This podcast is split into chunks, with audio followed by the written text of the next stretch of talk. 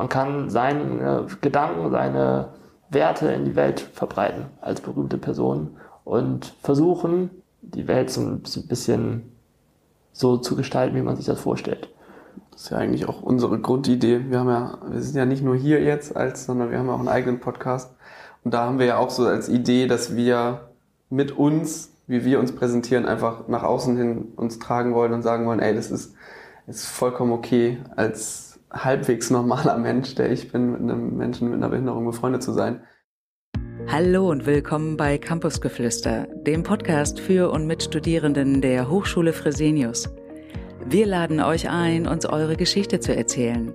Wir, das sind Sven Püffel und Shirley Hartlage. Uns interessiert genau das, was euch wichtig ist und was andere hören sollten. Schön, dass ihr dabei seid. Hi, hallo, schön, dass ihr da seid. Gerne, guten Morgen, wollte ich gerade sagen. ist Guten ja- Moin, moin. Ghetto. Yeah. Grüß dich.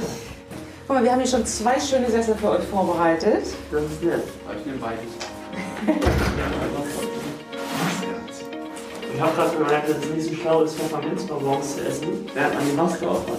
Was passiert dann? Oh, ist der, die Augenträger oder so, ne? Das ist ganz, ganz eklig. Ah, okay. Man pustet aus und die Luft geht hoch in die Augen und dann hat man Pfefferminzluft Augen. Wir freuen uns tierisch, dass ihr da seid. Und ähm, wir haben uns gedacht, wir machen so eine kleine andere Vorstellungsrunde mal, äh, dass ihr nicht einfach so erzählt, wer ihr so seid. Das, dazu kommen wir gleich. Und wir machen so einen kleinen Einstieg. Und ich habe mir Alex ausgesucht, dass ich Alex mal zehn schnelle Fragen frage, wo äh, du dich einfach entscheidest für das eine oder das andere. Machen wir. Machen wir, ne? Ich fange einfach mal an. Alex, Geburtstag oder Weihnachten? Weihnachten. Stadt oder Land? Stadt. Ordnung oder Chaos? Ordnung. Hund oder Katze? Hund. Sparen oder shoppen? Sparen. Fußball-WM oder Olympia? Fußball-WM. Hm, Eis oder Pommes? Das ist schwierig. Pommes. Guck mich nicht an. Sonnenaufgang oder Sonnenuntergang? Sonnenuntergang. Reich oder berühmt?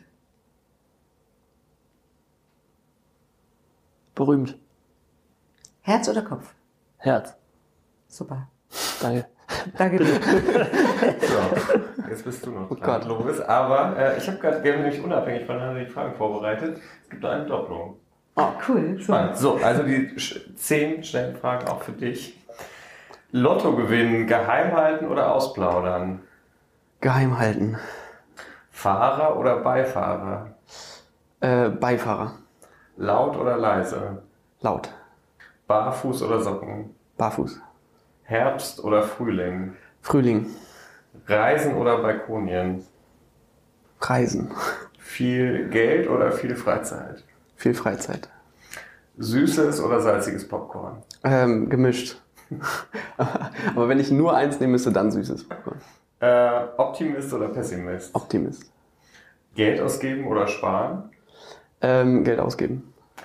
Ähm, Sport oder chillen? Äh, Sport. Und das waren schon zehn. Das, Das geht schnell vorbei. Aber das sind doch die schnellen zehn. Und so haben wir ein bisschen was über euch erfahren. Und können jetzt ein bisschen zu den tieferen Fragen kommen. Aber vielleicht erstmal ganz kurz. Wir hatten im Vorfeld hier gesagt, Alex, du hast ja auch an der Fresenius studiert. Und Lovis, wir haben dich bis jetzt nur als Freund von Alex. Nur, also so. Anführungsstrichen. Ja, äh, das ist schon genug Aufgabe. ja. Wann seid ihr euch das erste Mal begegnet? In der 11. Klasse. Ich glaube 2015 müsste das gewesen sein. Anfang 2015. 2017 haben wir Abi gemacht. Naja, zwei. Wir haben nämlich 13 Anfang Jahre äh, Ja. in der Schule verbracht und deswegen 2015, ja. Und war Liebe auf den ersten Blick oder? Chaos auf den ersten Blick so ein bisschen. Also beziehungsweise Weirdness auf den ersten Blick. Wir haben einen Wahlomaten gemacht Ja, und äh, da kamen ja lustige Sachen bei raus. Also da kamen auch Dinge raus, die wir nicht wählen würden, so. Äh, Oder die wir nicht gewählt haben jetzt in, in, der- anschließend. Aber doch, wir sind äh, schon politisch ein bisschen anders aufgestellt. Das Wichtigste ist, dass wir menschlich auf einer ziemlich ähnlichen Ebene sind und uns ziemlich viele gleiche Werte, Normen vereinen und das ist, äh, genau, ja. Mhm. Sonst wärt ihr auch gar nicht so lange befreundet, oder? Nee, Nee. Ja. ich glaube, wir sind jetzt, warte mal. Ja, wir sind jetzt im verflixten siebten Jahr. Das hört, also wer uns nicht kennt, wir sind ein Paar, glaube ich. So schnell kann es gehen. Ja. Ja. Ähm, wir haben im Vorfeld sozusagen, wenn wir über deine Behinderung sprechen, sprichst du auch über AMC. Also wir, wir versuchen immer diesen langen, komplizierten Namen fanden zu das ganz umgehen. cool, Äh, AMC. aber hast, ne, sagst du auch AMC dazu oder hast du irgendwie noch einen anderen Begriff dafür, wenn du darüber sprichst? Nee, AMC ist richtig. Ja. Also sage ich auch selber. Auf TikTok heiße ich sogar AMC-Man, glaube ich. AMC Habe ich mir Man. eigentlich so ein, zum Spaß habe ich mir so einen Tik- TikTok-Account erstellt. Ähm, aber äh, im Spanienaufenthalt im Herbst. Genau. Aber ausgesprochen lang heißt es Arthrogryposis multiplex congenita. Okay. Frage an dich vielleicht ganz kurz. Ja. Äh, hat das für dich irgendwie eine Rolle gespielt? Weil das ist ja etwas, was man ja auch sieht. Äh, und ähm, so die Frage, als du Alex kennengelernt hast, war das irgendwie ein Thema für dich? Hast du da irgendwie drüber nachgedacht? Ähm, ich glaube, drüber nachdenken, da kann man sich nicht vor schützen. Aber äh, ich habe mein Leben lang schon irgendwie mit vielen behinderten Menschen äh, Kontakt gehabt, weil meine Tante eine geistige Behinderung hat. Und deswegen, ich glaube, das erste, wo ich äh, Alex helfen musste, war, dass einfach die Maus irgendwie nicht da war, wo er hin konnte. Und dann habe ich, dann hat er gesagt, kannst du mir die mal dahin tun? Und dann habe ich das halt gemacht. Also klar, irgendwie schon Gedanken darüber gemacht, aber es niemals, dass es irgendwie besonders komisch oder absonderlich oder irgendwie sowas, sondern es war halt da und es ist dann auch, also ich habe auch immer irgendwie ein Interesse daran, zu erfahren, was es denn so ist, aber wir haben nicht gefremdet. Ist das so eine der ersten Fragen? Was hast du? Oder so? Oder was, was, was ist mit dir? Oder hast du, was hast du für eine Erkrankung? Was Das ist mit dir du, denn los? Das wär- Das habe ich heute nur bei der Kleinen Kleine gefragt.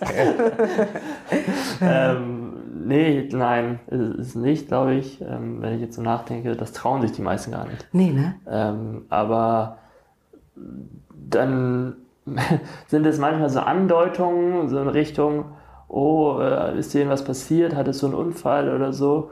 Und dann frage ich so, möchtest du wissen, was los, also was, was ich habe? Mhm. Weil man sieht das ja schon. Ich habe das ja nicht eben auch das erste Mal äh, live gesehen und man sieht ja schon mein Gangbild, das deutlich anders ist und meine, genau, Arme, die deutlich anders aussehen oder Hände.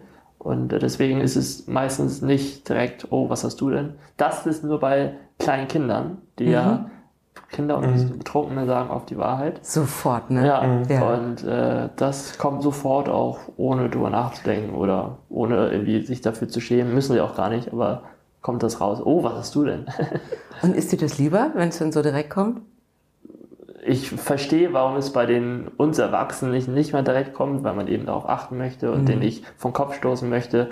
Aber mir macht es auch nichts aus, äh, dass, wenn das bei den Kindern direkt rauskommt, weil ich damit auch umgehen kann und weiß, dass es eben bei Kindern so ist. Weil ich kann mir vorstellen, das wäre nämlich auch meine Frage gewesen, dass ja vielleicht auch ganz viele so, so Berührungsängste haben und erstmal versuchen, irgendwie sehr vorsichtig zu sein und wie sagst du, erst so drum rumreden und du sitzt da wahrscheinlich und denkst dir so, ja, sprecht's doch irgendwie an. Also das äh, merkst du vermutlich auch, oder? Dass da manche Leute vielleicht auch gar nicht so unbefangen mit dir in Kontakt treten. Ja, auf jeden Fall, das merke ich. Und wenn ich das merke, versuche ich es auch relativ schnell und direkt dann offen anzusprechen, weil ich dann die Meinung habe oder das Gefühl habe, ihm oder ihr die Unsicherheit nehmen zu können. Und ähm, deswegen spreche ich das auch einfach oft an. Ob diejenige oder derjenige darüber gerne was wissen würde, wenn man jetzt absehbar irgendwie länger miteinander zu tun hat oder so, äh, dann ist es ja schon mal ganz gut zu wissen, was mit mir los ist. Die Erkrankung, die war mir gar nicht, äh, mir war die gar nicht bekannt. Ich habe dann natürlich geguckt, so was, was ist das, was dahinter steckt. Und es gibt eine relativ große Community dazu, ne? Oder so ein, eine große Interessengemeinschaft, wo ich dachte, oh, die sind gut vernetzt. Ne? Ja, ja, ja, auf jeden Fall. Also Interessengemeinschaft Arthrogrypose ist halt tatsächlich Ja. die Community in Deutschland. Und da sind ein paar hundert sehr aktive auch dabei. Aber es gibt äh, Tausende äh, mit der Erkrankung in, in Deutschland. Aber ja, früher habe ich immer so gesagt, paar hundert, aber das war dann falsch. Es gibt schon deutlich mehr. Aber man muss auch unterscheiden. Äh, Man, es gibt verschiedene Stufen der Betroffenheit. Und ich bin in Stufe 3, also sch- schwierigste, schwerste Betroffenheit. wobei auch die nochmal unterteilt werden muss, weil es gibt auch Leute, die tatsächlich nur ähm, im elektrischen Rollstuhl sich fortbewegen können. Mhm. Und äh, deswegen ähm, gibt es aber eine tolle Community, die sich weiterhilft und die äh, füreinander da ist, ja. Und ich glaube, ich habe mal, als wir eine Folge darüber gemacht haben, ähm, Lovis, über mhm. die medizinischen Fakten, bei meiner Schwierigkeit ist, glaube ich, also bei meiner Schwere der Betroffenheit ist, glaube ich, die Chance, so geboren zu werden, ein aus 10.000. Aber ich meine, das ist immer noch, wenn man jetzt Lotto sagt, mhm. ein aus 32 Millionen? Ja. Mehr, ich glaube über, ja. über 300 okay. Millionen. Also wahrscheinlich ja viel wahrscheinlicher ja, AMC zu bekommen ja, als äh, Lottogewinn. Für all die, die sich das jetzt so gar nicht vorstellen können, wie das Leben mit AMC ist, kannst du vielleicht einmal kurz schildern, also was so die Sachen sind, die vielleicht ganz normal laufen, aber was auch die Dinge sind, die vielleicht einfach so ein bisschen schwieriger dadurch sind? Sehr gerne. Also ich kann das wieder nur für mich sagen natürlich. Was läuft äh, nicht normal? Ähm, ich würde sagen, ich würde sagen ähm, gehen, also dass ich gehen konnte, äh, war erstmal durch drei große Operationen möglich, jeweils an einem Fuß, also an beiden Füßen einmal und an der Hüfte. Also ich hatte Spitzfüße, konnte also eigentlich nur auf Zehen gehen, so wie Ballerinas oder Tänzer. Ähm, die wurden begradigt und äh, die Hüfte wurde auch begradigt, weil ja, mein, mein Rumpf im Vergleich zu den Beinen, den Gliedmaßen in einem 60 Grad Winkel waren oder so. Deswegen musste ich da. Ähm, musste in die falsche Richtung, ne? Also nicht abgeknickt, sondern. Ja, genau. Also genau. Also mein, mein ja, gibt es viele Details, die ich jetzt raus erzählen könnte, aber ich will es ja kurz halten. Also da ähm, ich trage eben Orthesen an den Beinen. Der Unterschied zu Prothesen ist auch bei Orthesen, dass man die Beine noch hat der ähm, Muskel aber quasi nur unterstützt wird. Und zwar, das kann man sich vorstellen, wie stählerne Strümpfe eigentlich, die mhm. stützen. Die einrasten im Kniegelenk und man dann steif geht. Habt ihr vielleicht auch eben gesehen, mhm. dass ich eben die Bewegung vor allem aus der Hüfte rausmache. Deswegen kann ich auch keine Treppen gehen. Ich kann fast nichts von der eigenen Körperpflege machen. Also ich, äh, da bin ich auf andere angewiesen, was ja schon mal die Punkte sind, die mich so am gravierendsten beeinträchtigen im Lebensalltag, weil das eben auch viel Zeit ist, die man verbringt mit Laufen, mit Treppen gehen oder sich mhm. pflegen oder so. Selber ins Bett legen, selber umziehen, geht eben alles nicht. Aber es, es gehen auch viele andere Sachen gehen dafür. Also ich kann selber am Laptop arbeiten, ich kann äh, kommunizieren, ich kann, äh, ja, was kann ich denn noch alles so? Also naja, du kannst alles machen, wo du, wo du quasi nicht deine Hände für brauchst. Also man ja. muss das halt dann vielleicht den Glas Wasser hinstellen, aber. Genau, ich kann mhm. durch den Träumen zum Beispiel. Essen kann ich auch nicht selber. Ja, ich, ich kann meine Arme nicht zum Mund führen. Mhm. Ähm, ich kann essen also selber. Ähm, das kann dann auch eine Sauerei werden. Also wie ein Hund quasi, ja. muss man so sagen. Ja, das mache ich in der Öffentlichkeit eher ungern, ja. muss, ich sagen. Muss ich sagen. Ja. ähm, aber genau. Ja. Das heißt, du hast ähm, schon von Anfang an immer, du hast es so schön gesagt, eine Assistenz oder einen Assistenten gebraucht. Genau. Ne? Und äh, der, es waren immer Männer, ne? Oder waren es auch Frauen? Also, Männer, also nur Männer. Ja. Ähm, ja, stimmt nicht ganz. In der Grundschule waren es quasi, bin ich in eine Integrationsklasse gekommen. Ja. Und da hatte ich noch keinen, damals hießen die noch Zivildienstleistende, da hatte ich noch keinen Zivi, habe ich dann aber gesagt, sondern ähm, da waren drei Lehrerinnen. Die Klassenlehrerin, die Sozialpädagogin und die Sonderpädagogin. Und äh, da haben sich die tatsächlich auch pflegerisch dann die beiden anderen, nicht die Klassenlehrerin, sondern die beiden anderen um mich gekümmert. Mhm. Deswegen da waren es Frauen noch, aber dann ab der fünften Klasse waren es immer Männer die dann aber auch nicht mehr der, an der Schule angestellt waren, sondern nur für mich quasi da waren. Und zu Hause ähm, habe ich eben keine Assistenzen, sondern da ist es auch eine Frau, ja, die wichtigste Frau in meinem Leben, äh, meine Mutter. Mhm. Ähm, noch habe ich keine Freundin oder gerade nicht, deswegen ist es, ist es, meine Mutter. Aber sie wird immer auch eine sehr wichtige Person bleiben, deswegen äh, die pflegt mich seit ja, 24 Jahren jetzt. Ja. Und daran hast du dich auch gewöhnt, dass immer jemand um dich rum ist. Und, ja. Äh, mhm. ja. Und Lovis, du bist äh, sozusagen dann immer mal wieder eingesprungen zu assistieren oder war das, hat sich das so ergeben oder habt ihr das sozusagen verhandelt, weil ihr seid ja auch in Urlaub gefahren, ihr habt auch Reisen gemacht Da haben und so wir viel weiter? verhandelt. nee, also in der Schule hat sich das einfach so ergeben, dass ich einfach, wenn mal was anstand oder es gab auch mal Tage, wo dann die FSJler krank waren oder so und dann haben das halt wir Klassenkameraden übernommen und ich glaube, ich war einfach von Anfang an sehr offen und ähm, da wir eigentlich auch von Anfang an gut befreundet waren, war, lag das dann einfach nah. Und da ich irgendwie nicht diese Berührungsängste hatte und sah, wenn Alex dann gesagt hat, ich muss mal auf Toilette, kannst du mal mitkommen, dann war das halt so. Dann habe ich halt gesagt, ja, machen wir halt. Genau, das hat sich dann so, äh, so ergeben und dann wurde es sozusagen ernst das erste Mal, als wir in Polen waren. Ne? Da waren wir das erste Mal Ja. länger weg. Da waren wir für, ich vergesse das mal, zehn Tage, glaube ich, in Polen, haben dann einen Schüleraustausch gemacht und da sind wir gemeinsam in eine Familie gefahren und da habe ich dann halt sozusagen alle Aufgaben, die eine Assistenz äh, übernimmt, übernommen, halt den ganzen Tag über. Und äh, da ging es dann das erste Mal darum, dass ich so ein bisschen mehr Dinge lernen musste, was man so alles äh, erledigen muss oder was wir alles so erledigen müssen. Ja. Und genau, es hat aber eigentlich ganz gut geklappt. Und dann haben wir nach dem Abi gedacht, ja, können wir das auch. Wenn wir zehn Tage können, dann können wir auch noch länger. Ja. Und dann waren wir drei Wochen lang in Portugal und da halt das gleiche Spiel, dass ich dann auch da alles. Was für ein Glück, oder? Ist, ist das nicht toll? Ja, also man kennt sich danach auf jeden Fall sehr gut. Alles von einem eigentlich. Ja. So ziemlich viel. ähm, und ähm, genau, aber ich habe äh, mit meinen Freunden sehr Glück und vor allem natürlich mit Lovis ähm, kann ich, kann ich mich sehr glücklich schätzen, ja. Und gibt es ja manchmal auch Konflikte? Weil ich kann mir vorstellen, wenn man immer so aufeinander angewiesen und so eng zusammen ist, da entsteht ja auch wieder auch mal Streit, oder? Oder kommt das bei euch gar nicht vor? So richtiger Streit nicht, würde ich sagen, aber ähm, auch Konflikte auf jeden Fall. Also ja, ähm, ja es ist ein Thema, wo wir äh, tatsächlich immer noch bei sind, so ein bisschen. Was heißt immer noch bei, aber da äh, haben wir, glaube ich, ähm, versuchen wir noch eine richtige Linie zu finden.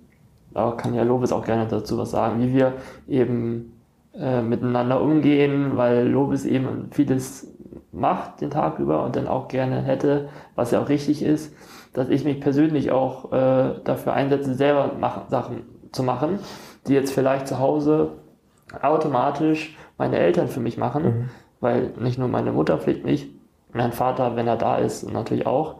Das machen die dann aber, weil es einfach ein eingespieltes Team ist und weil es schneller geht und weil es reibungsloser geht. So. Und wenn man sich jetzt aber natürlich äh, neu mit oder damals neu mit Lobes unterwegs war, dann hat, musste man sich natürlich ausprobieren, wer macht was, wo ist da die Routine, die musste man er- erst herausbekommen. Und da mussten wir natürlich fragen, äh, okay, kann ich nicht eigentlich selber ohne Zahnputzbecher zum Beispiel die Zahnpasta ausspucken und meinen Kopf runter zum Wasserhahn ducken, damit das nicht Lobes machen muss. Und dann dachte ich erst so, ja, äh, warum? Was soll das? genau. Aber das habe ich auch, das, hab, das war ja meine, genau deine Ja. Reaktion war meine Reaktion, dass ich so, was soll das? Also ich stand da halt und habe mir so überlegt, was soll das? Warum soll ich das jetzt machen? So ganz ehrlich, du bist irgendwie ein erwachsener Mann. So, ich reiche dir doch jetzt nicht den Zahnputzbecher, wenn du das selber kannst. Ja, Äh, weil ich dann, glaube ich, auch einfach nicht so diese äh, Verantwortung habe, weil ich ja. kein Angestellter bin. Ich arbeite ja nicht für Alex. Und du bist ja, auch nicht die Eltern. Ich finde, das ist auch nochmal ein Unterschied. So. ich Ja, finde, so als Elternteil ist man irgendwie wahrscheinlich, seitdem du Babys sind, da irgendwie dabei und routiniert und du stehst dann und denkst so, nee, Nö. mach schon alleine. So, ja.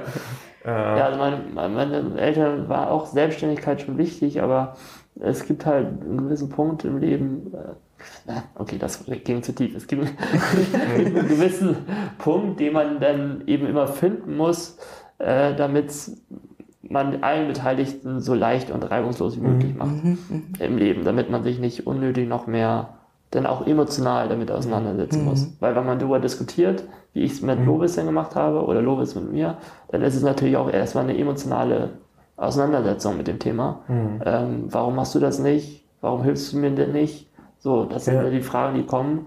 Und da haben wir aber jetzt, äh, gut, das war vor fünf Jahren, da haben wir mittlerweile viel bessere Linie gefunden. Werden wir auch äh, finden müssen, wenn wir Ja. unsere Projekte so weiter umsetzen. Wenn wir weiterführen, Ja, es scheint euch ja noch mehr zusammenzuschweißen, Ja. wenn, wenn ihr zusammen auch arbeitet und Projekte macht, genau. Auf jeden Fall. Ich finde so Reisen ist ja auch nochmal was ganz Besonderes, weil ich Ja. finde, wenn man irgendwie unterwegs ist, verlässt man ja auch so seine Komfortzone, weil ich finde, wie wenn man zu Hause ist, man eingespielt hat, seine Wohnung weiß, irgendwie alle möglichen Sachen, wie sie ablaufen. Und wenn man irgendwie unterwegs ist und auch längere Zeit, dann hat man ja so auch irgendwie ganz viele Hürden und wahrscheinlich bei dir, Alex, noch umso mehr Hürden, die dann plötzlich irgendwie auftauchen. Das heißt, vielleicht mögt ihr einmal erzählen, also ich bin ja auch ein großer Reisefan, wie ist es denn, so gemeinsam zu reisen? Und da vielleicht auch mit Hürden umzugehen. Äh, spannend auf jeden Fall, gemeinsam zu reisen. Ich glaube, das Erste, was mir einfällt, ist, dass wir äh, eine einigermaßen gute Aufteilung gemacht haben, weil ich nicht so der Orga-Fan bin. Deswegen hat Alex eigentlich alle Organisationssachen mhm. übernommen und ich habe halt gesagt, so, okay, ich kann halt so mitmachen in dem Sinne. Stichwort Ordnung. Ja, Stichwort, ja, genau. verstehe. genau. Und da haben wir dann äh, so zum Beispiel äh, ja, uns so ein bisschen aufgeteilt, also die Stärken ein bisschen rausgesucht. Und ähm, es kommen dann natürlich ganz viele neue Punkte auf, die man so vorher gar nicht erwartet, irgendwie, mit denen man dann ganz spontan um, umzugehen lernen muss irgendwie. Und auf Reisen ist es dann nochmal ein bisschen extremer, wenn man dann auch noch müder ist und so man nicht mhm. einfach sagen kann, okay, lass einfach nach Hause fahren, sondern dann ist man vielleicht einfach irgendwo, kann eben nicht einfach irgendwo hinfahren, sondern muss sich dann überlegen, was machen wir denn jetzt oder ist schon auf jeden Fall eine, eine ganz neue Erfahrung insgesamt.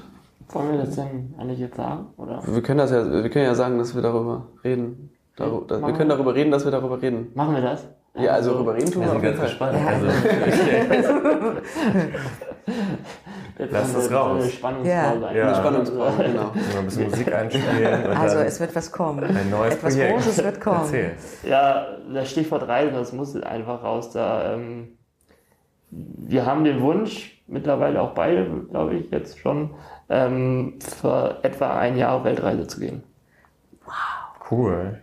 Dieses Jahr noch. Ja. Wahrscheinlich. Wow. Und Weltreise, das ist natürlich nochmal ein anderer Schnack, als jetzt zehn Tage nach Polen oder Portugal zu fahren. Definitiv.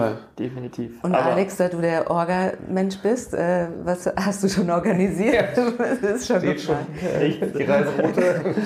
Ja, das, das, das, ist nämlich ein Punkt. Wir haben da letztens drüber geredet und wir haben noch nichts geklärt. Also wir ja. haben noch, wir haben nicht mal das Konzept, wir wissen nicht wann, wie, wo, was, im Prinzip ja. nichts, aber wir haben telefoniert und dann kam Alex mit, ich will in das Land und dann von dem Land an das und dann, also es ist eine okay. perfekte Route, die war schon fertig, bevor irgendwas anderes äh, fertig war. Insofern. Doch, Zeit wissen wir schon. Doch, ja, ungefähr. Oktober. Oktober, Oktober, Oktober kann es losgehen. Okay. Aber, ja, nach, wenn ich mit meinem Master durch bin und Lobis mit seinem Bachelor durch ist, dann ist es, denke ich, auch die perfekte Zeit im Leben, sowas zu machen. Mhm. Also vielleicht für Lobis nicht ganz perfekt, weil er noch Master machen würde eigentlich, aber das muss er für sich wissen, aber aber für mich, ähm, man hat keine Verpflichtung quasi, theoretisch. Bin dann auch noch nicht ausgezogen, das heißt, ich muss nichts kündigen, ich kann einfach von zu Hause mhm. weg, äh, theoretisch. Ähm, aber das ist auch nur äh, jetzt noch nicht also zu 100% fest, dass wir es mhm. machen, sondern ja. gerade mit der angespannten Weltsituation auch ja, gerade, ja, genau, genau. muss man da natürlich gucken, ähm, wie das möglich ist. Aber die Idee ist auch jetzt erst zwei, drei Wochen alt. Ach super, was genau. sagen deine Eltern? Tschüss. Wissen die schon oder erfahren Sie es jetzt über die Podcast-Folge? Genau. Nee, sie wissen schon und sie äh, sind eigentlich begeistert von der Idee, haben natürlich auch, aber auch zu Recht äh, Bedenken. Mhm. Also da muss schon, muss ich schon mit einem guten Konzept rüberkommen, damit ich sie überzeugen kann, dass das auch nicht zu großes Risiko bedeutet. So. Gibt es denn Sachen, die du planen musst, die jetzt ich, wenn ich eine Weltreise mache, jetzt gar nicht irgendwie im Hinterkopf habe, aber die für dich essentiell wichtig sind bei der Planung? Ich. Hm? Also, Alex muss mich planen. Also, wenn, war das medizinisch? Ja, zum Beispiel. Oder vielleicht auch andere Dinge, die ich gar nicht denke, weil du gesagt hast, irgendwie, ich muss da schon gucken, ähm, dass es gut geplant ist. Also, also es ist natürlich, wenn man am anderen Ende der Welt ist, irgendwie auf Neuseeland oder so, und dann meine Orthesen kaputt gehen, ja, stehst du erstmal da. Nee, stehst du noch nicht mal. Ja. liegst, du da. liegst du da und dann wüsste ich auch nicht, was ich machen sollte. Denn natürlich Orthopädie-Technik gibt es in jedem relativ modernen Land, ähm, aber natürlich dürfen wir in kein Land, das eine sehr, sehr schlechte medizinische Grundversorgung hat, mhm. weil das würde uns zu viel einfach Also wir können in keine Krisensituation rein, weil wir einfach nicht so weglaufen können oder so. Also logisch schon, ich nicht. wir können nicht in ein Land rein, wo man theoretisch oder Re Region rein, wo wir tagelang mit keinem Menschen Kontakt haben, weil wir können ja auch auf Hilfe von außen zugreifen, wenn uns beiden was passiert. Wenn Lovis zum Beispiel jetzt was passiert und er sich nicht mehr bewegen kann, theoretisch, oder kaum noch, dann stehe ich auch da und komme nicht weit. So, deswegen brauchen wir auf jeden Fall Zivilbevölkerung um uns herum immer. Mhm. Und da sind natürlich schon Punkte, die man so bedenken muss. Und Lovis muss natürlich, für Lovis ist eine Riesenbelastung. Erstmal. Äh, ich deswegen, fragen, macht das, ja. macht das manchmal Druck auch? Also ja. verantwortlich zu sein? Also wie ja, fühlt sich Fall. das an? Also das ist so eine, so eine ganz subtile Verantwortung, weil es nicht also ich versuche schon darauf zu achten, dass ich jetzt nicht für das Leben verantwortlich bin, aber ich bin sozusagen für das Überleben mitverantwortlich. Mhm. Weil es einfach Dinge gibt, die ich machen muss, weil ohne das funktioniert es nicht. Wenn wir am anderen Ende der Welt sind und ich sage einfach, pff, keine Lust mehr, das darf ich halt nicht machen. Mhm. So, das darf nicht passieren. Ähm, beziehungsweise wenn es dann, warum auch immer passieren sollte, dass mir dann etwas passiert, dass ich nichts mehr machen kann, muss es halt einen Backup-Plan dafür geben. Aber ähm, ansonsten ist es, glaube ich, die, diese Verantwortung ist nicht so, spüre ich zumindest nicht so doll. Ähm, was dann eher so, so die Frage ist, so was hofft man krafttechnisch. So. Mhm. Na, weil du jetzt eben meintest, was muss Alex planen, so, wenn man sagt, okay, wir nehmen uns einfach einen Rucksack, oder du packst den Rucksack und dann ja, gehst du los. Ist, ja. Können wir, oder kann Alex nicht, du kannst ja nicht einfach einen Rucksack nehmen und los, sondern ich muss einen Rucksack aufsetzen und Alex kann vielleicht auch einen nehmen, aber da passt dann nicht alles rein und dann ähm, und über solche Dinge haben wir halt schon, schon viel geredet und sind da aber noch nicht zu dem endgültigen Schluss gekommen, wie das am, am besten mhm. oder am ja, einfachsten. Das ist dann nochmal eine andere Planung, ja, logisch, ja. klar. Und es, es gibt auch einfach sehr, sehr wenige Vorbilder. Also, das wollte ich gerade genau. fragen. Habt ihr Vorbilder? Gibt es Menschen, die in, in so einer Situation schon mal losgegangen sind? Ähm, es gibt Menschen, die mit dem Rollstuhl die Welt bereisen. Ja.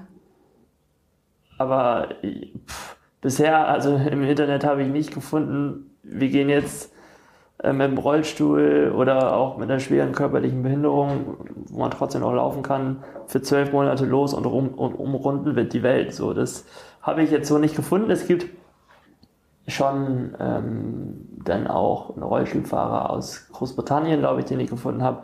Der ist aber mit einem ganzen Team, mit einem Land Rover, der noch hinterhergefahren ist, losgefahren. Und die sind auch zumindest bis zu dem Punkt, wo ich geguckt hatte oder YouTube-Videos gab, nur bis Rumänien gekommen oder so. Mhm. Also die sind halt durch ganz Europa so. Deswegen das ist sehr, sehr, wenn die fast gar keine Vorbilder ähm, für dieses Vorhaben. Das reizt aber natürlich auch. Ja, das glaube ich. Also mich enorm, weil ich immer so ein, auch ein Abenteuer Freak bin so ein bisschen, also ich will immer mehr und äh, ja, das hört sich jetzt vielleicht ein bisschen gierig an, aber ich will nicht mehr von Menschen haben, sondern ich will mehr Herausforderungen so haben, für mich selber auch. Äh, aber da muss man natürlich auch einen Punkt dann nehmen und sagen, okay, ab wann ist es die Herausforderung, die der nur ich über, gegenüberstehe und wann ist es die zu große Herausforderung, der wir beide gegenüberstehen und Lob auch gegenübersteht. Ja, ja. Deswegen müssen wir da gucken, wie wir das hinbekommen. Wir überlegen auch, eine dritte Person noch mitzunehmen, um das einfach auch aufzuteilen, noch die Last. Einerseits ich als Belastung, andererseits aber auch die Arbeitsteilung, weil wir das auch nebenbei optimalerweise dokumentieren wollen. Das habe ich mir schon mhm. gedacht. Das habe ich mir schon gedacht. Super. Also sonst. ähm, genau.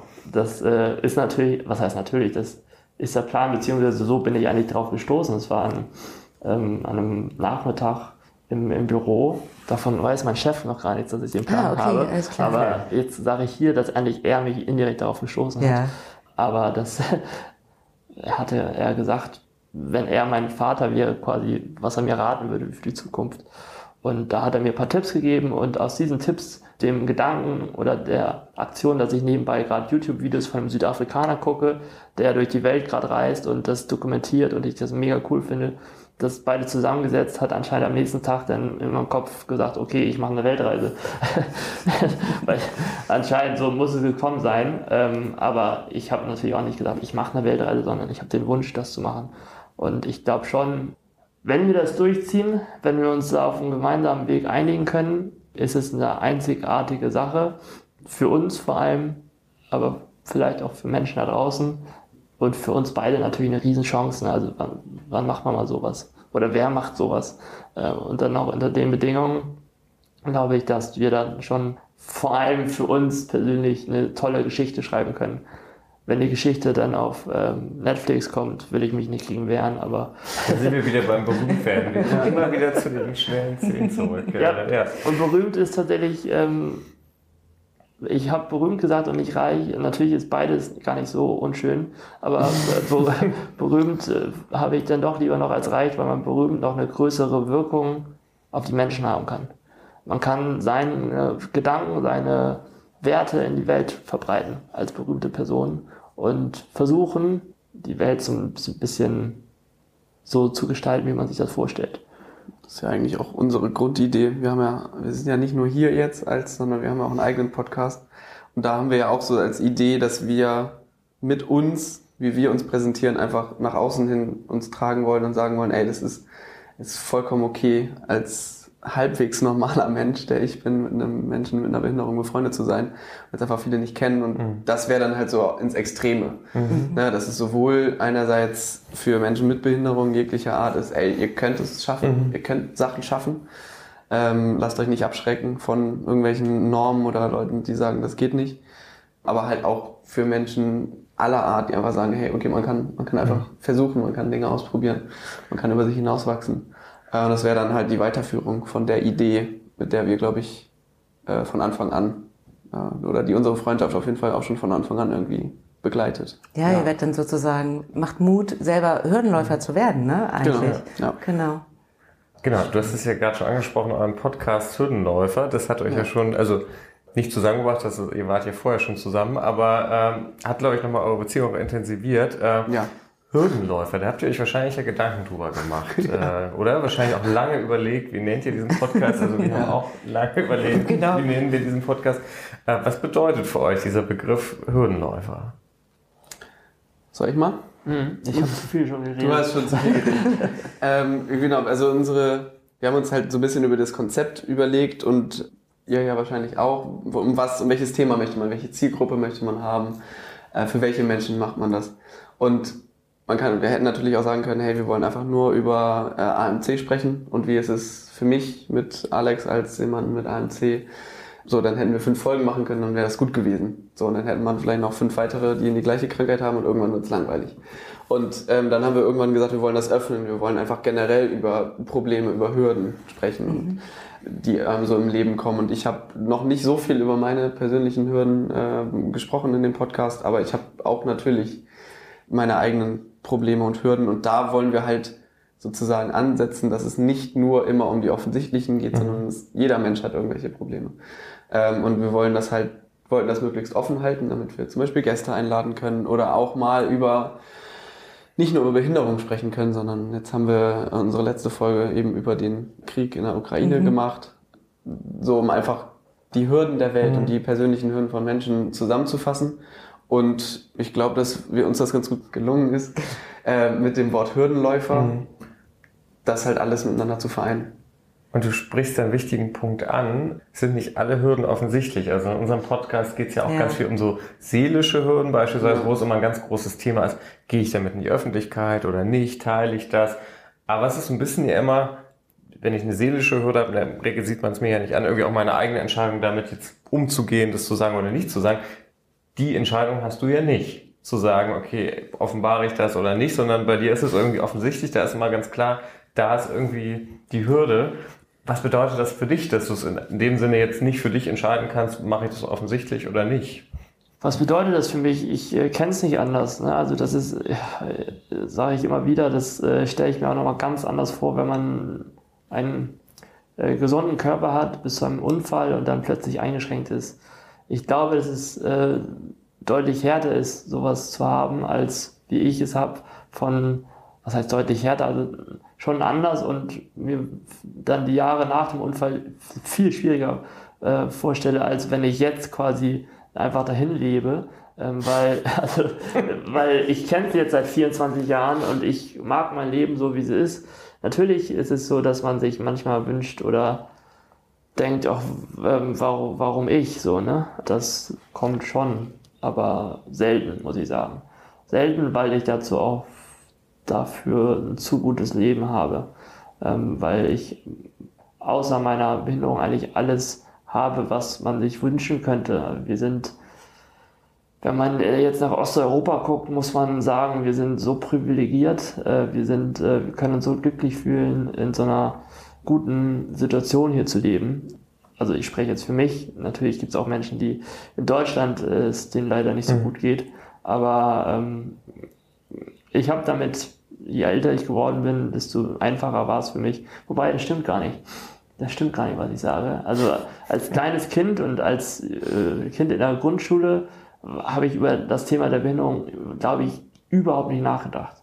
Ich habe das einfach so hingenommen, wie es ist. Ich war halt anders, hatte meine Klasse, hatte meine Freundesklicke und war da integriert und war komplett zufrieden. So. Als ich dann in die Pubertät gekommen bin, ähm, wird einem auch äh, fast jeder Arzt sagen, dass die Pubertät in dem Leben eines äh, behinderten Menschen mit die schwierigste Phase ist, weil da plötzlich Dinge passieren, die man dann nicht mehr machen kann, so wie die anderen.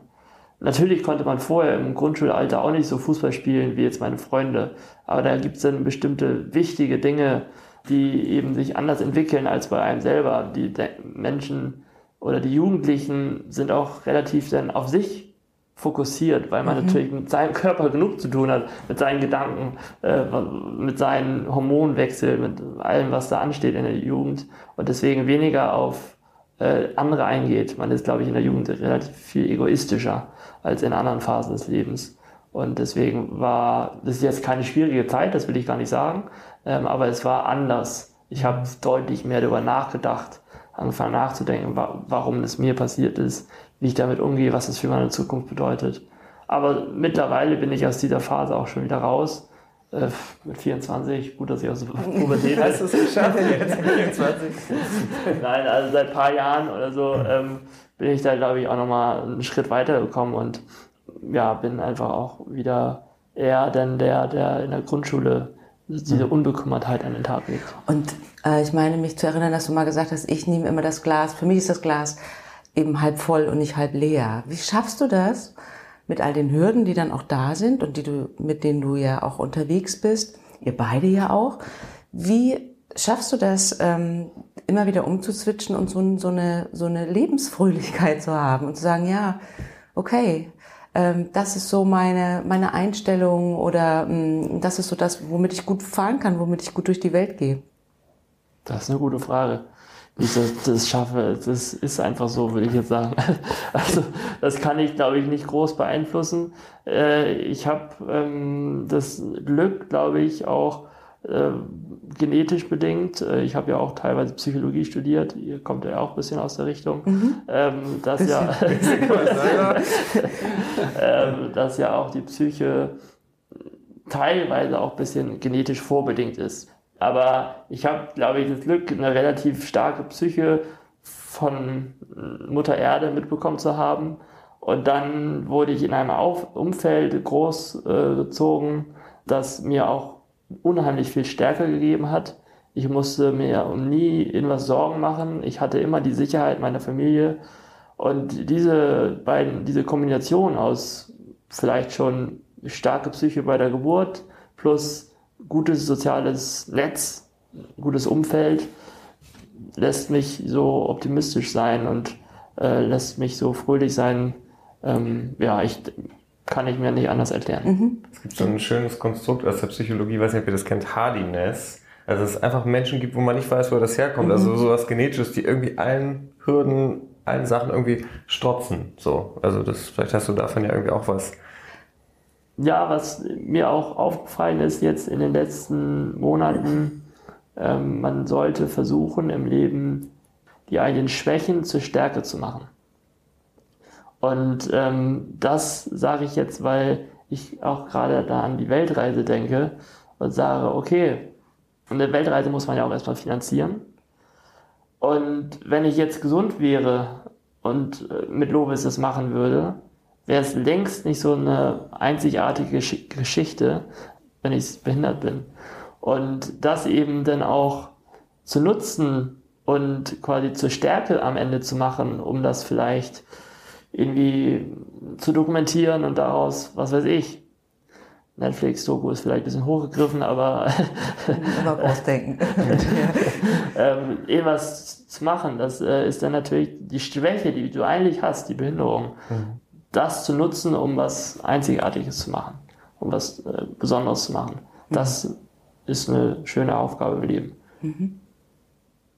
Und nochmal zurückzukommen auf den Hürdenläufer. Irgendwie ist ja auch der Bezug zu Sport dann wieder da. War das bewusst gewählt? Klar, den hat Lovis auch vergessen, habe ich mich auch. Den habe ich, ja, sagen. ja, ja, gut, stimmt eigentlich. eigentlich Weil, weil Lovis hat auch leicht, war auch Leichtathlet und er hatte natürlich auch Hürden. Hindernisspringen, Hürdenläufer. ich habe äh, in der Jugend habe ich alles gemacht. Genau. Damals noch, als ich noch jung war und noch nicht ganz so kaputt. Genau, da habe ich halt auch äh, Hürdenlauf gemacht. Und dann hat sich das irgendwie angeboten, weil sich auch schon der Sport ganz viel durch unsere Freundschaft zieht. Also wir sind beide sehr sportbegeistert. Ganz oben der Fußball und der HSV irgendwie. Aber auch generell Sport oder äh, über Fußball reden oder über Sport reden, über unterschiedliche Sachen, darüber ja, ins Stadion gehen. Also es gibt einfach viele Berührungspunkte mit dem Thema Sport und das wollten wir da irgendwie auch mit reinbringen. Und das spiegelt uns irgendwie auch ganz gut wider. Wir haben äh, in unserem Logo, vielen Dank nochmal an Jana, die das gemacht hat. Das ist super, ja. Ähm, und da ist auf der einen Seite äh, mein Kopf und auf der anderen Seite Alex Kopf und in der Mitte so geteilt. Und hinter mir ist eine, eine Sportlerhürde, also eine ganz klassische Hürde. Und bei Alex ist halt ähm, die eine Schiene abgebildet. Und das so ein bisschen als ja kleines exemplarisches Item, wo es halt Hürden geben kann. Also es kann halt eine selbstgewählte Hürde sein, die man sagt, okay, ich möchte jetzt möglichst schnell über so ein Brett drüber springen, was eigentlich ja auch ein bisschen blöd ist. So, aber man hat sich das halt ausgesucht, man möchte das als Sport machen. Aber es gibt halt auch Hürden, die kann man sich nicht aussuchen. Beziehungsweise in dem Fall ist es ja sogar keine Hürde, sondern ein Mittel, um eine Hürde zu überwinden. Wollte ich gerade sagen, wenn man Ähm. drüber nachdenkt, ist es eigentlich nicht perfekt. Die Hürde ist die Wow, Hürde. Alex. die, Schiene, die Schiene ist der, der, der Weg, um die Hürde zu überspringen. Also eigentlich genau das Wir Gegenteil. gestalten das nochmal neu und machen einfach dein nacktes Bein dahinter. Vielleicht das Logo nochmal genauer angucken. Sag mal, und was kriegt ihr denn für ein Feedback? Ihr habt äh, auch 2000 2021 angefangen, einen Ticken früher als wir. Im Mai habt ihr angefangen. Unser erster Podcast war im September draußen. Ja. Wie ist denn ähm, die Resonanz? Was kommt? Ihr ladet ja auch ein, ähm, Fragen zu stellen. Was kommt da so? Was ist so in der Zeit passiert? Also es ist ganz gut. Auf jeden Fall die Resonanz ist sehr gut, sehr positiv. Und wir kriegen auch immer mal von betroffenen Familien Fragen, also die dann Kinder haben mit der gleichen Krankheit. Kriegen auch Fragen gestellt und in der Familie Freunde, die dann auch privat dann, mit denen wir dann darüber reden, sag mal, wie ist das eigentlich? Und auch so dieses Ertasten, was ist denn eigentlich okay zu fragen, also auch ein bisschen erweitert so über das Thema Behinderung an sich, wie kann man damit umgehen als, als Mensch? Ist es okay, einfach immer zu fragen, so also wir kriegen schon gutes, gutes Feedback auf jeden Fall und äh, gern auch immer mehr. Also wir freuen uns da mal sehr drüber. Also wir Ja. bieten euch natürlich auch gerne eine Plattform. Ja, auf jeden also Fall. bekannter zu werden. Genau. Ja. Äh, Danke. Noch, noch, noch sind wir nicht in den Top 10, aber wir, wir auch nicht, aber gucken vielleicht durch diese Folge. Treffen uns da. Genau, treffen wir uns in den Top 10 von Spotify. Ich muss wirklich nochmal zurückspielen, weil es gibt so eine Frage, die mir Ja, schon zurück, unter den. Nägeln äh, brennt. Du hattest von erzählt, in der Pubertät hat sich so ein bisschen was verändert bei dir. Und ich denke mir so, wir hatten am Anfang ja das Thema so ein bisschen Autonomie. Und Pubertät ist ja irgendwie auch das Thema Autonomie, wo man auch so ein bisschen die Eltern auch kacke findet und sich mal zurückziehen will und eben nicht die ganze Zeit irgendjemand bei sich haben will, der einem irgendwie assistiert. Wie hast du deinen Weg gefunden, irgendwie trotzdem in Anführungsstrichen deine Autonomie zu leben, auch wenn du auf Hilfe angewiesen bist? Mit meinen Eltern. Also das war ähm, gar nicht, war natürlich teilweise schwierig. Ich hatte es erwähnt vorhin, weil dann eben, ähm, wenn man in der Grundschule war oder so, geht man im Gänsemarsch irgendwo lang von Turnhandel zu Klassenzimmer wieder oder so, beispielhaft jetzt. Und in der Pubertät rennen dann plötzlich halt alle, wobei eigentlich ist es gar nicht so, eigentlich rennen die kleinen Kinder immer los. Fällt mir gerade auf. Aber eigentlich ist es eben so, dass in der Pubertät man ist feiern gegangen, man ist plötzlich spät aufgeblieben. So, das äh, hat natürlich auch eine Herausforderung für mich und meine Eltern dargestellt, weil ich einerseits natürlich nicht von meinen Eltern erwarten kann, jede, jedes Wochenende bis 5 Uhr morgens da wach zu bleiben und mich dann abzuholen oder so. Ähm, dann wurde es eben so gelöst, äh, dass wenn mal was Langes, Wichtiges und ich da unbedingt dabei sein wollte, anstand, dass ich dann da übernachten konnte, bei Freunden zum Beispiel, ähm, oder äh, ähnliche Sachen, so dass wir da einen Mittelweg finden mussten. Aber natürlich ähm, war das äh, auch Teil der Phase, wo ich dann mehr nachgedacht habe. Es haben, glaube ich, die meisten Menschen gar nicht mitbekommen, dass es bei mir so war, aber ich selber habe es mitbekommen, dass natürlich auch ein bisschen schwieriger war für mich, einfach, dass äh, die, die Leute äh, dann immer wildere Sachen machen und man dann ein bisschen den, den Anschluss verliert. Nicht in, den, in der Freundesgruppe jetzt, sondern so einfach bei Aktionen, mhm. wo man die natürlich was machen wollen, irgendwie spontan. Gerade die Spontanität ist eben ähm, gar nicht so einfach, weil ich eben nicht spontan jetzt alleine sagen kann, okay, in zehn Minuten fahre ich da und dahin, sondern muss ich natürlich erstmal meine Mutter fragen oder meine, mein Vater, ginge das, könntet ihr mich dahin bringen? Und dann muss ich natürlich auch klären, wie es vorhin gerade getan habe, wie lange geht das etwa, mhm. ich muss abgeholt werden wieder. Und das mal bei Jugendlichen zu machen. Ja, ja. genau, also das, das sind so die Herausforderungen, aber da haben wir einen Mittelweg gefunden, wo mich meine Mutter so gut es geht äh, unterstützt hat auch. Da äh, bin ich gut gut durchgekommen, würde ich sagen, so gut es ging. Ich kann ja vielleicht nochmal den, den Blick von außen da drauf mhm. legen, mhm. weil ich mir da nämlich auch jetzt in den letzten Monaten, gerade als Alex in Spanien war, Gedanken darüber gemacht habe oder auch im Zuge des Podcasts.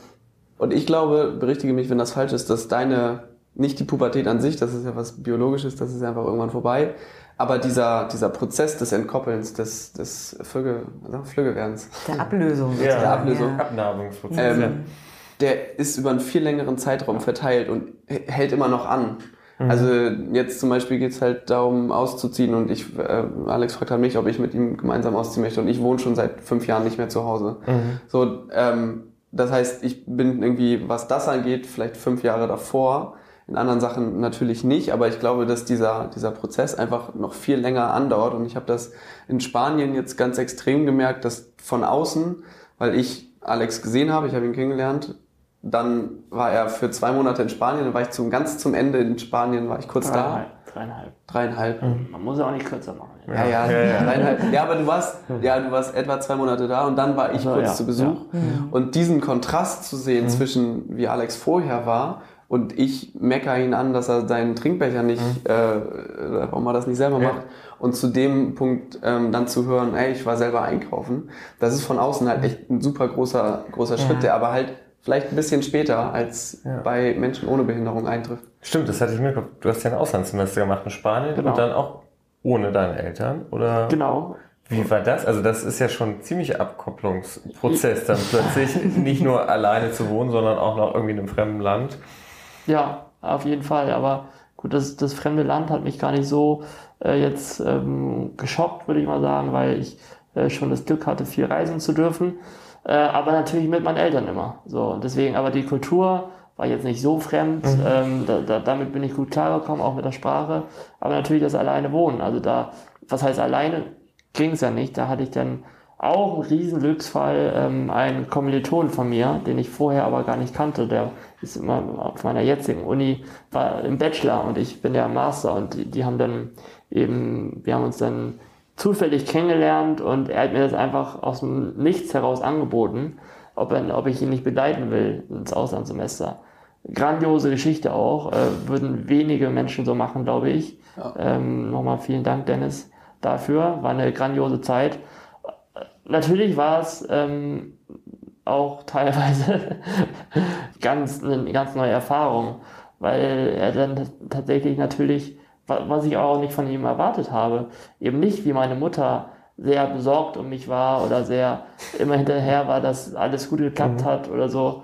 Saß ich halt auch mal morgens äh, nach dem Feiern gehen äh, um 7 Uhr ein, eineinhalb Stunden dem Klo und bin ich hochgekommen, ja. weil er eingeschlafen ist. Ja. Ähm, und äh, da war ich natürlich in dem Moment dann nicht so glücklich darüber, Aber natürlich, hinterher ist es eine tolle Geschichte, die man erzählen kann, Mhm. wie es bei den meisten Geschichten so ist. Aber was Lovis sagt, mit dem selber einkaufen, es waren auch, also es war ein Mix. Es war einerseits, dass ich viel auch auf mich selber gestellt war, aber auch mental mir noch mehr zutraue, als ich das momentan mache.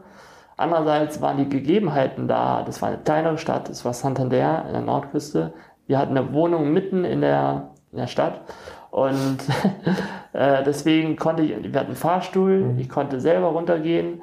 Da war zwar eine ähm, Treppe, also drei oder vier Treppenstufen. Und mittlerweile habe ich es aber auch schon zu Hause vorher gelernt, eben am Geländer festzuhalten, selber runterzugehen. Das habe ich dann da auch gemacht und konnte dann einfach losgehen. So, was meine Mutter wahrscheinlich zu Hause oder hier nicht so toll gefunden hätte. Zu Recht muss man auch sagen, weil wenn ich hinfalle, falle ich wie ein Stock und ich kann mir wehtun ordentlich, auch Platzwunden kriegen und ähnliches.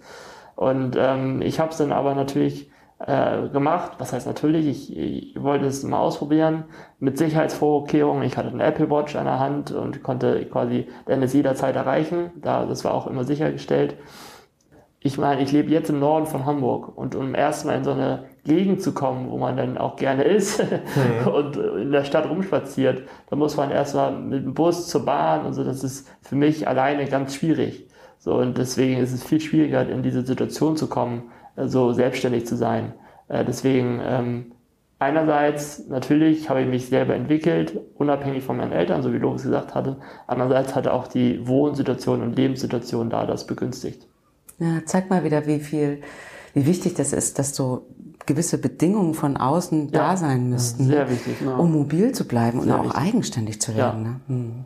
Sehr wichtig. Kann Und verstehen. Hürden einfach auch Ja. in so einer Stadt wie Hamburg auch gerade sind. Ja. Die, also das höre ich immer wieder auch. Also jetzt zum Beispiel auch für Rollstuhlfahrer, wie doof das ist. Äh, hier irgendwie, man kommt in keine Kneipe rein. Also Ja. das ist so ganz viele Sachen, äh, über die man irgendwie gar nicht nachdenkt, aber die für dich dann wichtig sind. Ja. Genau, und bei mir ist es genau das gleiche wie beim Rollstuhlfahrer eigentlich, weil gut, Treppe runter kann ich jetzt ein paar Stufen.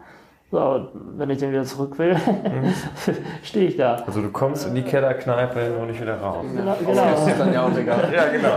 Besser so als andersrum. Das Äh, und wenn die zu steil ist, also ich äh, bin dann auch, äh, entweder brauche ich ein Geländer, wo ich mich wirklich festhalten kann, weil alleine ist einfach das Risiko zu groß. Wenn ich falle, dann würde ich mir einiges tun. So eine Treppe runterfallen, äh, ich, will ich mir gar nicht ausdenken. So, aber genau, das ist auf jeden Fall aber auf dem Vormarsch, die Barrierefreiheit. Ähm, immer, das ist so schön, wie sich immer alle Leute aufregen, wenn mal wieder Baustellen an der Bahnhaltestelle sind. Ähm, und ich denke mir dann aber, jawohl, da wird der Bahnsteig angeglichen. Auf diese Baustelle nehme ich, nehme ich gerne in Kauf. Wenn, kann ich dann auch endlich alleine aussteigen. Wenn sich alle anderen um mich herum aufregen, zu, aufregen, zu Recht natürlich auch, aber irgendwo muss man ja auch das denn machen, ne? Diese, diese, diese um, diese Umbauen Ja. von Infrastruktur. Ja. Und Da reden wir auch ganz häufig in, drüber, dass es halt diese, dieser Gedanke der Inklusion nicht die Aufgabe der Menschen mit einer Behinderung ist, sondern der kompletten Gesellschaft. Also es ist unsere Aufgabe zu sagen, wir bauen die Bahnsteige so. Es ist unsere Aufgabe, okay, da ist jemand, der braucht Hilfe, um in den Bus reinzukommen. Wir helfen einfach dem, weil es sind immer genug Menschen da eigentlich. Gerade in so einer großen Stadt wie Hamburg sind immer Menschen da, die theoretisch helfen könnten. Und wenn alle Leute helfen, dann wäre das sozusagen die, die Utopie, die man sich vorstellt, dann bräuchte man ganz, ganz wenige zusätzliche Betreuung oder sowas. Dann könnte Alex wahrscheinlich auch einfach so losgehen und sagen, ja, wenn dann halt irgendwas ist, dann sage ich, moin, kann mal jemand helfen.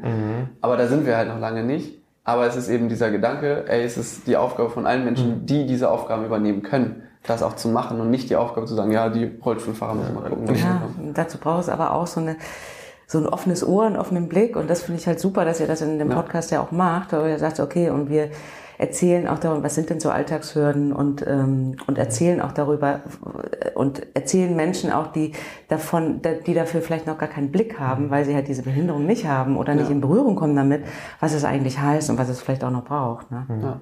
Und deshalb finde ich auch alle so, also alle integrativen Konzepte, die auch Kinder zusammenbringen mit und ohne Behinderung, spielen einen total großen Unterschied. Weil ich glaube zum Beispiel, ich hätte glaube ich auch noch Berührungspunkte, weil ich einfach so in meinem Leben wenig mit Menschen mit Behinderung zu Ja. tun hatte. Und wenn ich aber irgendwie so aufwachse und in meiner Schulklasse immer jemand war, dann ist es für mich natürlich viel selbstverständlich und ich habe da irgendwie gar keine Hemmung mehr. Ja, das sagen ganz viele, die selber betroffen sind. von einer Behinderung, dass es sehr, sehr wichtig ist, dass früh gemixt wird. Also dass früh gesunde, körperlich gesunde Kinder mit äh, auch in der Schule mit Körperbehinderten zusammenkommen. Weil dann einfach in, in der Kindheit äh, hat man keine Vorurteile. Da geht man auf, auf jemanden zu, egal wo er herkommt, egal welche Hautfarbe er hat, egal welche Religion er angehört, egal ob er arm oder reich ist, was weiß ich noch. Äh, da, das ist egal. Du bist ein Freund, wir spielen zusammen Fußball. Und das verändert sich aber irgendwann. Verstand der mhm. Menschen. Mhm. Da bauen wir irgendwann dann so eine Distanz auf. Da wird es für uns immer schwieriger, das vorurteilfrei mhm. zu bewerten. Äh, unbewusst ist es ja. Ne? Wir, ihr wisst ja selber ganz genau, in den ersten Millisekunden, Sekunden, mhm. äh, wenn man jemand Neues kennenlernt, hat man sich sofort schon ein neues Bild gemacht mhm. äh, von, einem, von einem Menschen. Und ähm, da ist es einfach wichtig, dass es früh diese Inklusion auch wirklich gelebt wird.